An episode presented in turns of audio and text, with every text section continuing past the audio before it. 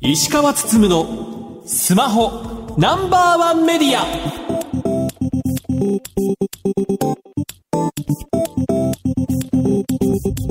皆さんこんばんは。石川つつむのスマホナンバーワンメディア。パーソナリティスマホ携帯ジャーナリストの石川つつむです。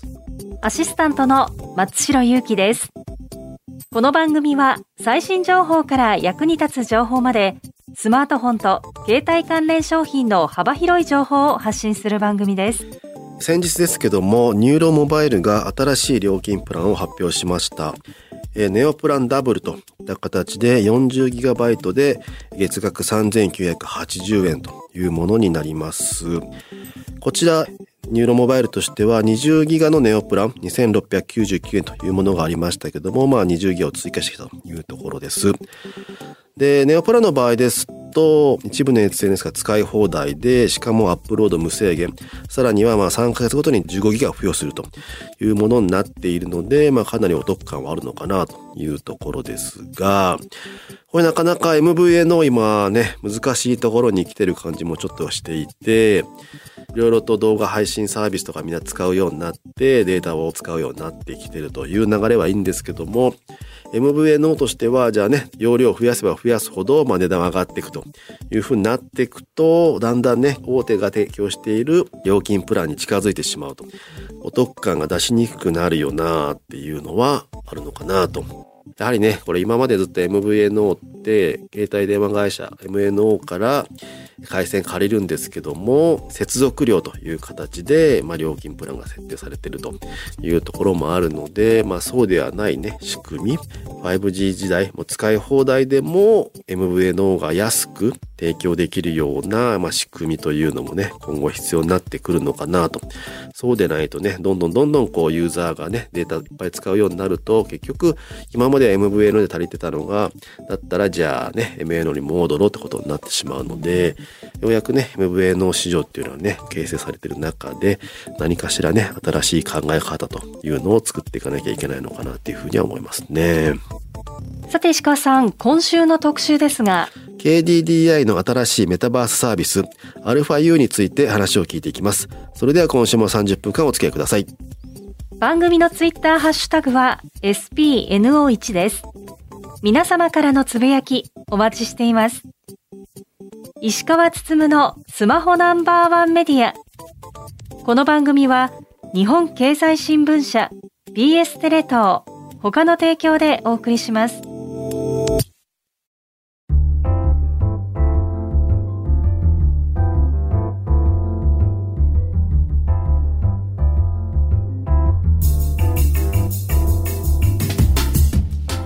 きの番組は、ラジオ日経石川つつむのスマホナンバーワンメディア。それでは今週の特集です。Web3 領域のメタバースを体験 KDDI アルファ U KDDI は3月7日よりリアルとバーチャルの境界を越えライブやアートショッピングなどの日常体験をいつでもどこでも楽しめるメタバース Web3 サービスアルファ U を開始しました本日は KDDI 株式会社より事業創造本部副本部長の中満和彦さんにお越しいただき、アルファ U のサービスについて詳しくお話を伺っていきたいと思います。中満さんよろしくお願いいたしますよ。ろしくお願いします。お願いします。シモンさんは前回は去年の5月にご出演いただいたそのぐらいですよね。1年前ぐらいですよね。あの時もメタバース関連ですよね。多分バーチャルシティコンソーシアムって、はい僕らあの標準化の団体みたいなのをやっていて、はいそれの発表だったんじゃないかなと思いますけどね。でまあメタバース今後どうなるんだ的なお話をいろいろとさせていただいた感じですよね。でまあ今回お呼びしたのはその αU が始まるということなんですがこの αU の発表会の前の週かなんかにバルセロナで高橋誠社長にインタビューしたんですよ。はいでその時に、まあ、今後 KD でどうするんだっていうふうに質問した時に、アルファ U とは言わなかったんですけどもう超メタバース推しだったんですよ。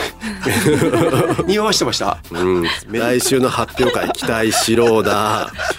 カバンの中にプレゼン資料あるけど見せたいけど見せられないとか。っていうのでじゃあ今度じゃあ中馬さんをラジオに出してくれっていうふうに言われたのであそうなんですね。はい、っていうのもあってお呼びした感じです。ありがとうございます。っていうところで αU なんですけどまずその αU としていろんなものをまとめて発表した狙いっていうのはどこにあるんですか？一言で言うとメタバース Web3 っていうことで、まあ、5G 始まって今23年経って、はい。必ず聞かれるじゃないですか 5G のキラーアプリケーションって何ですかっていう、これまでの 4G の時ってスマホでできてクラウド出てきて SNS でできましたよね。って世の中変わったよねって。じゃあ今後の 5G じゃあ何ですかって。まあ僕一言で言うとメタバース Web3 時代だっていうことだと思っていて、まあ、これに関してはこの23年でなんか確信持てたんで、うん。まあ、いよいよインターネットが次の時代に行くなっていうことを皆さんにお伝えしたいというような意味も込めて非連続なものをやったっていう感じだと思います。αU のその名前に込めたなんか狙いだったりするんですか？これはですね、もともとは、これ言っていいのかなんですけど、U だったんですよ。ほう、うん。あの、イニシャル一一文字。ーで、なんで U とかにしたかったかっていうと、まあ、このメタバースの世界って、サービスがどうとかじゃなくて、そこで人が暮らしていく、インターネットの中がいよいよ本当に暮らせる空間になるっていうようなものだと理解しているので、かつそれグローバル。うんた時になんか日本語的な「こんにちは」とかだとちょっと分かりづらいじゃないですかと。なのでグローバルで日々接していく毎日暮らす場所っていうことで言うと無色透明な名前にしたかった。なのでイニシャル一文字にするって決めてたんですよ。はいで、まあ、X だなんだとかいろいろ言ってて、まあ、U がいいかなと思ってたんですけど、まあ、いろんな経緯があってアルファつけたってういう感じです。でまあ今回そのまあサービス作る上でどういったことにこだわられたんですかね？まあ、今申し上げた通り 5G 時代の Web3 って何って言った時にメタバースセンターっていう風なところになるために今までこうミッシングピースと言われているものを全部着々とこの3年間、うん。まあ、あのバーチャル渋谷始めたのが2020年の5月とかだから大体もう3年近く経ってるんですね。でまあいろんなこと考えて、まあ、試行錯誤してきたものを今回全部出ししたって感じですかね。うん。うんアルファ U としてはさまざまなサービスがいろいろと同時にあるって感じなんですよね。あのまあセンターはメタバースだと思いますよ、はい。だからインターネットがうん。2D から 3D になって非同期からリアルタイムになっていくっていうこの一連の変化点だと思っていてうん。でその時に必要なアセットっていうのは例えば ID パスワードからこれからクリプトのウォレットでログインする時代になるよねで ID も新しくしなきゃいけないじゃんとかうんマーケットプレイスもデジタルコンテンツに価値が出るから NFT のマーケットプレイスいるよねとかうんライブとかコマースも 3D の空間でのライブとかコマースを考えたら新しいフォーマットがいるよねとかいうものを全部再定義し続けて、うんまあアルファ U っていう名前でパッケージしたっていう感じですね。だそういうサービスが全てないとなかなかうまくいかないって感じなんですかね。えっと今までのインターネットって地続きじゃない。はいなぜならば 2D から 3D への正当進化、一方で非連続の進化じゃないですか。でいきなりだから 3D が 2D になって 3D に戻ってってすごくこうぎっこんばったんしちゃうじゃないですか。っていうことで言うとまあインターネットが全部タイムラインとかに今集約されてきましたよね。はいはい。でここがまた奥行き出るとなったら全部それに合わせないと UX 統一感出ないなと思ったのでもうサービスと全部もう本当にビルドアップしようっていう感じですね。うん。これ石川さんねこれずっといろいろとまあこのインターネットをやってきてるじゃないですか。こうずっとあの追いかけてきていただいてると思うんですけどこれまでってその西海岸とかアメリカのにベンチマークがあってそれをこうなぞってきたっていう歴史だと僕は思ってるんですあのうん。オリジナルのものたくさんありましたけどベースラインは結構向こうにあってうん。ただいよいよこの世界ってまだ誰もやってないんですよね。うん。なのでもはやちょっと未踏の領域に入ってる感じがしてるんで、うん。ちっちゃいチャレンジじゃもう厳しくて、うん。世界誰も行ってない未踏の地を行ってる以上は、とにかくトライの数とか領域を広げないと本当に分かんないなと思ってるので、まあ、今回これだけこう大規模な一斉リリースになったってことだと思います。いろいろ話を聞いていて思ったのが、i モードとか EasyWeb の頃にちょっと近づいたのかなと思っていてなんかキャリアがやる優位性が出てくるのかなって気がしたんですけど。これはまあどこから流行るかっていうこともあると思うので、まあそのキャリアに優位性が生きる。例えばだけどワレットみたいなものが鍵になってくるとするともしかすると今の auPay だ DPay だみたいな世界とクロスオーバーするとまああの世界って結果キャリアが勝ったじゃないですかと。ああいう話からだとするともしかしたら今おっしゃってるような話かもしれないし逆に SNS のなんかがアップデートされてくると既存のプレイヤーのアプリケーションが立体になってアップデートされちゃったら僕ら負けちゃうかもしれないしとかどこかがキャズム超えるかっていうところ次第かなと思いますけどね。そうですよね。だからおそらくフェイスブック改めメタは今のそのフェイスブック上での人間の関係性をアップデートすることによってまあ 3D 化してってそれがまあメタバースの空間だよねって考えでしょうし、はい、ただまあキャリアが強いのは多分パートナー戦略で多分いろいろといろんな強いパートナーを集めてきてユーザーに対しては課金を提供してとかっていうのは強いのかなっていう気がするのでとりあえずアルファ U としてはそこにこう宣弁をつけたみたいな感じなんですかね。はい、あとね。今回の発表の中にアンニンとの業務提携とか入ってたじゃないですか。と、リスモってやってましたよね、ガラケーの時に。あれあの CD クオリティの音源を世界で初めて携帯に配信したっていう着歌フルとかってやつなんですけどあの時も実はレーベルさんとかに話して楽曲出してもらえなかったんですよ。違法ダウンロードされたら CD 売れなくなるじゃんとか言われて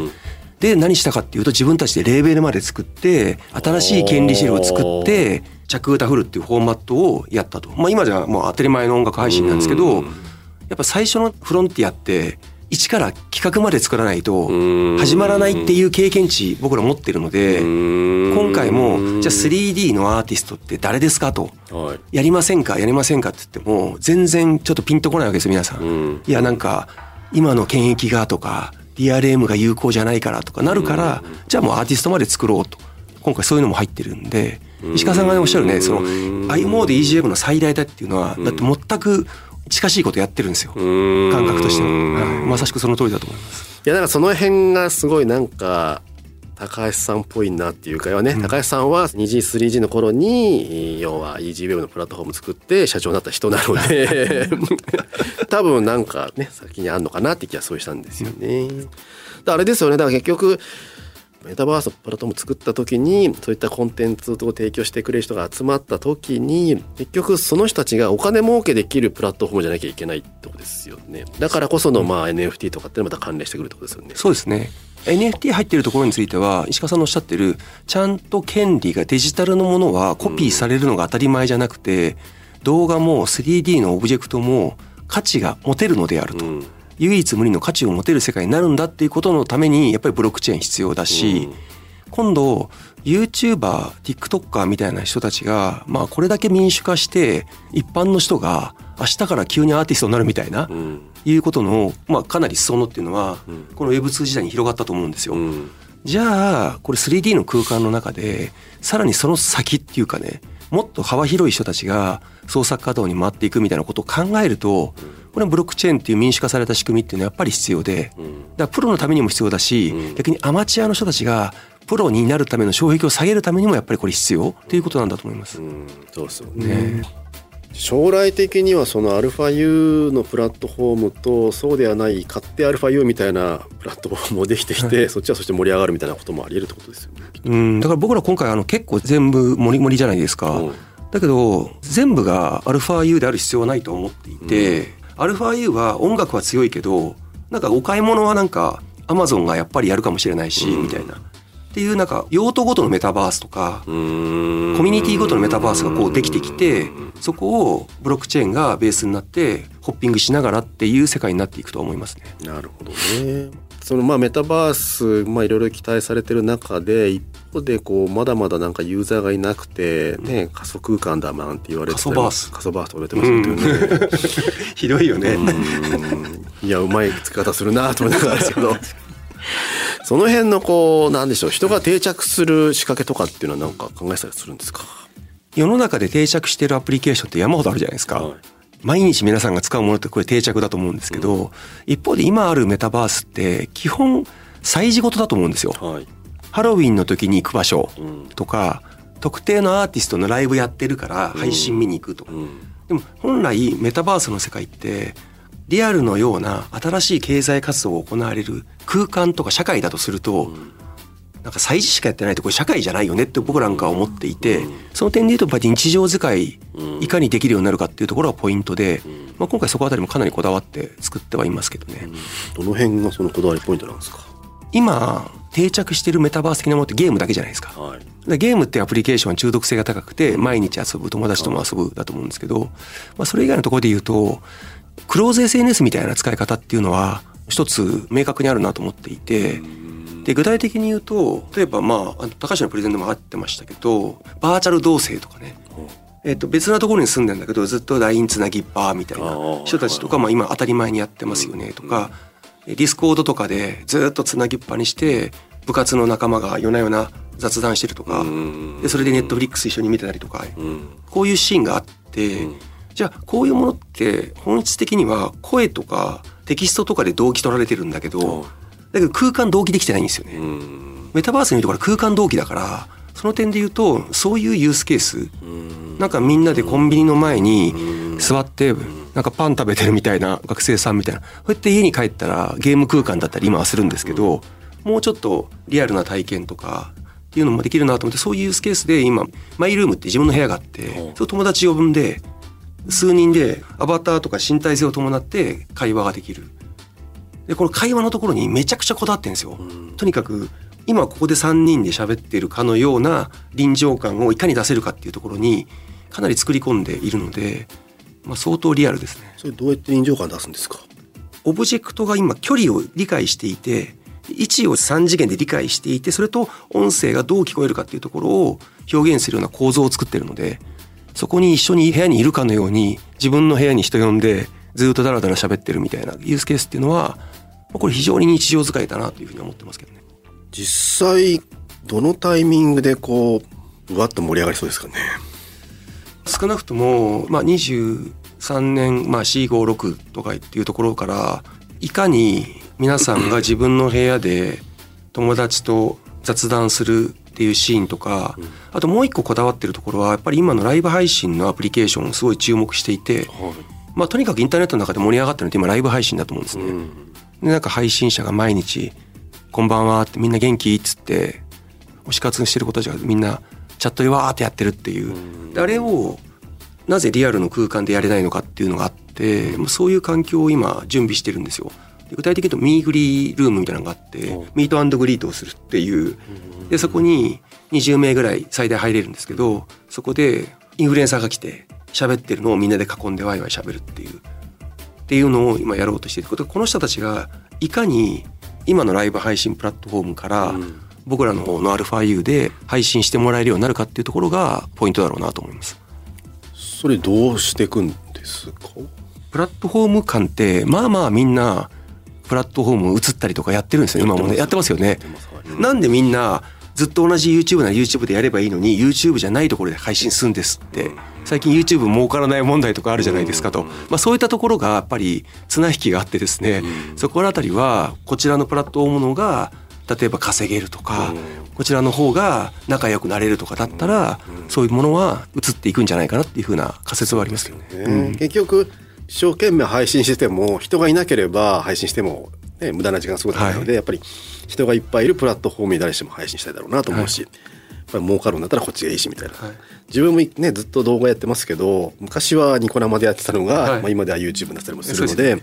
多分ねどっかでその映るタイミングが来るっていうかねね。いかに人を引っ張ってくるかってことは重要ですよね。で石川さんのサロンがあったら有料サロンって別に YouTube でやる必要とかないから別なところでやってるじゃないですかと。じゃあ有料サロンだったらもっと臨場感のあるところでやりませんかっていうこれって全然現実的な話だと思っていて。ね。このコミュニティともうもう常にこうどこかで喋ってるので毎晩。でこの人たちがどこに移住するかだけの問題だと思っていて。でそれにふさわしい環境さえ提供しエコノミクスがあってプラスワンがあれば多分そこは結構まあ動くかなというふうに思ってます。あとあれですよね。その発表会の後の囲みでもちょっと聞きましたけど、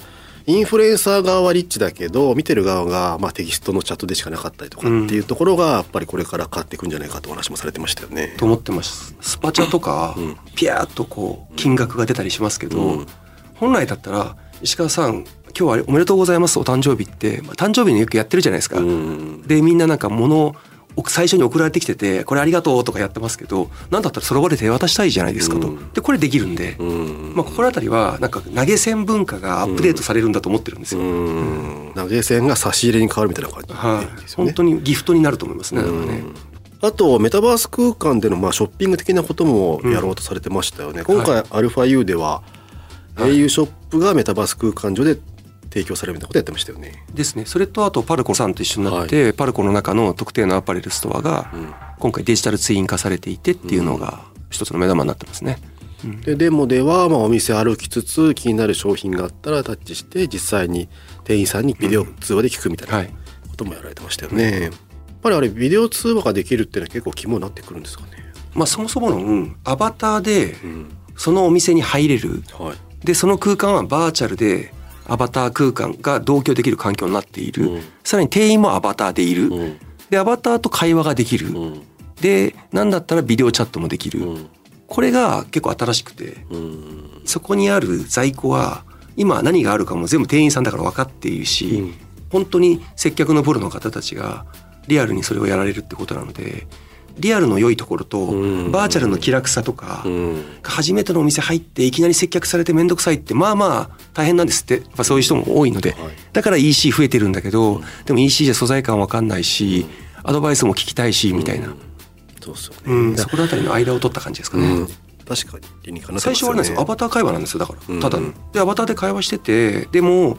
そのものをこのセーターとマフラーを合わせてほしいんだけどっつったらそれって実際その 3D の偽物でやるよりかも実際にやった方が分かりやすいじゃないですか。うん。でトルソーに着せてそこからビデオチャットに切り替えて見せてくれるみたいな。ん。でこっちは別にオフにしとけばいいな話なんで、うん。っていう感じですかね。結構この辺もなんか可能性ありますよねこれはねもう3年間やってるじゃないって言ってたじゃないですか、はい。コマースも最初はもう全部バーチャル空間の中にお店作ってまあまあやったんですよ。はい。で何が起きたかっていうとスニーカー1個洋服1枚再現するのに 3D のモデリングするのにお金がかかりすぎるんですよ、うん。だけど僕らの今回のやつってスマホでピュって朝店員さんがあの棒につけてこうやって回して撮って、これをピュッと上げるだけでデジタルツインの今日のストアができるのでっていう仕組みになってるんですよ。なのでそ簡単なんですか？そうなんです。それがいわゆる 3D のデジタルツインなんでリアルに限りなく近いから本本当のお店に行ったかのような感じになる。でこれだから僕はあえてデジタルツインって呼んでいてメタバースではないんですと。写実的に表現するうん。忠実にやっているやつ。ん。でこれはねメタバースの中で面白おかしく現実じゃない拡張された世界を楽しむものとお買い物のユースケースはより現実のものとシンクロした方がいいって気づいたんですよ。うん。だからメタバースショッピングやめたんですよ。でデジタルツインショッピングのに振ってるんですねほうはいはいはいなるほど。であとまああの店員さんのやっぱアドバイスって本当にキラーコンテンツなんですってやっぱりあのアパレルの方と話していると。やっぱり彼らが接客することによって売れるものっていうの確率すごいあるんですって。なので可能性あるよなと思いますね。そうですよね、まあまだね始まったばっかりですけど今後の方向性ってどんな感じになりそうですか？一番大事なのは石川さんがさっきおっしゃっていただいたメタバースの空間このやっぱここセンターなんでここに人が常にいる状態うん。ができるかどうかですよね。でここに人が集まりお買い物したければツインに飛ぶわけなんで、うんそれがうまくいったら今度はアプリケーションっていうのはメタバースの中それからデジタルツインで外でこの連携やアプリケーションがどんどんどんどんこう人がいることによってこれ広がっていくので、うん。ポータル効果みたいなやつだと思うんですけど、まずは人が集まることですね、まあ松尾さん今までの話聞いて何か感想ありますか？あの昨年ゲストにお越しいただいた後に私たまたまなんですけども Web3 関連のイベントに呼ばれて司会をやらせていただいた時に、登壇者含めて、まあ、いろんなその Web3 に関わってる方々のお話を間近で聞かせていただいたんですけれども、やっぱその時にも先ほど中馬さんおっしゃってたように、まあ、メタバースってちょっと催事で利用されている感があるよねっていう話がやっぱり出てたんですよ。まあ、私ちょっと 5G に関してもそれは感じる部分あるにはあるんですけれども、なんかそういったものも含めて催事でやったことがつながるような何かがあるといいなっていう気はしますね。うんまあ最地から来たことで言うと先ほどのコマース体験は実はメタバースショッピングじゃなくてデジタルツインショッピングだったみたいなところとかはうまくこの 3D が活かせてる方向性が見えたものの一つだったと思うんですよね。まあ、一方でちょっと話変わるんですけどフォートナイトとかエイペックスみたいなあのオンラインゲーム。まあとにかくコロナ禍で一番多分賑わった場所の一つだと思うんですよ、うんだって学校行かないしリモートだし部活ないし、やることないし友達会えないからずーっとフォートナイトの中で友達と喋ってたってゲームせずにね、でこれメタバースじゃないですかって僕は思っていて実際やってるんですよもう皆さん、うん。ゲームの中で、うん。ゲームをやらずにただ喋ってる、うん。でこれ成立してて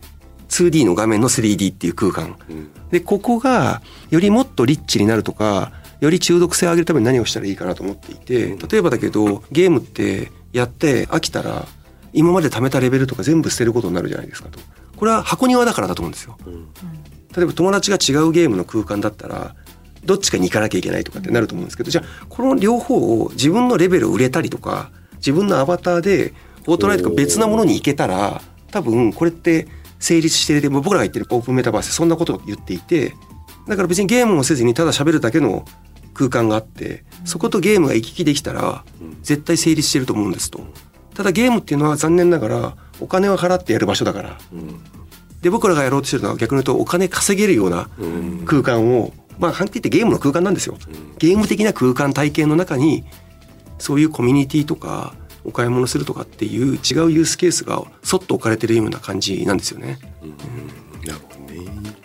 最後にリスナーに向けて何かメッセージがあればお願いします。過疎バースから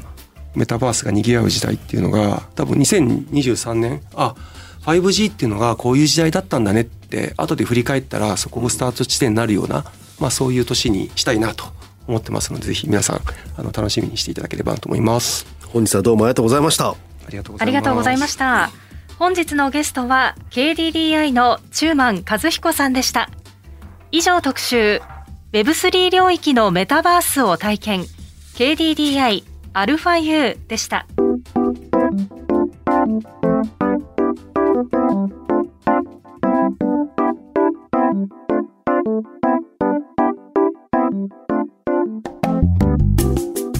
石川つつむのスマホナンバーワンメディアエンディングです。番組では皆さんからのご質問情報などをお待ちしています。番組サイトは検索エンジンでスマホナンバーワンメディアとカタカナで検索してください。